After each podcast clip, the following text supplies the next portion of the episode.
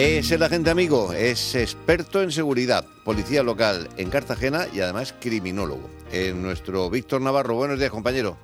Hola, ¿qué tal? ¿Cómo estamos? Pues aquí en un día de emociones, pero con esta situación en la que hay hay que sobreponerse y dar un buen servicio a la audiencia. Es lo que le pasa a todos nuestros agentes amigos en cualquier punto.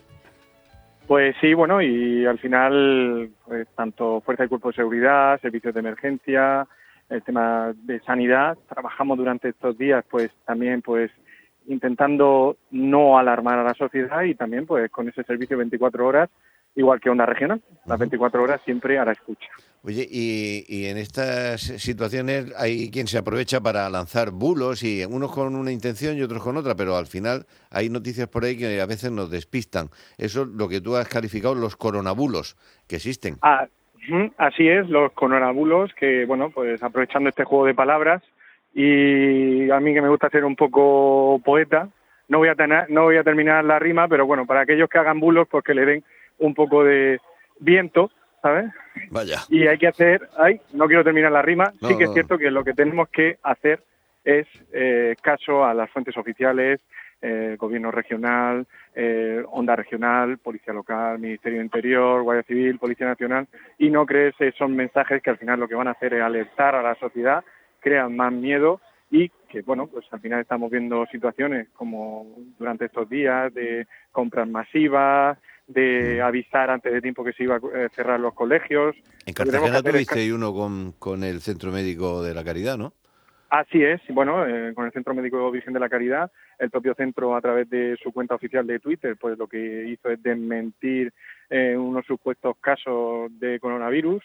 Eh, como digo, intentemos eh, nosotros también para estar informados no hacer caso a estas cadenas que recibimos normalmente por WhatsApp o a través de las redes sociales y hay algunos toques que pueden que pueden diferenciar que no solo ha pasado con esto, sino, pues bueno, más de una ocasión hemos recibido esa, ese mensaje que ha subido la alerta 5, que ha venido el ejército.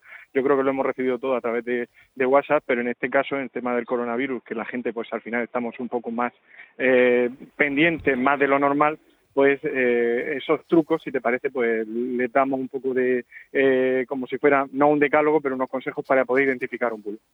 Muy bien, pues eso es lo que haremos, seguir los consejos de la gente amigo y ser prudentes en todo, no solamente a la hora de conducirnos en la calle o en la carretera, sino también a la hora de recibir esos mensajes y poder pasarlos a otras personas. Si no estamos seguros, es mejor quedarnos quietos antes que mandar una, una noticia falsa. Así es.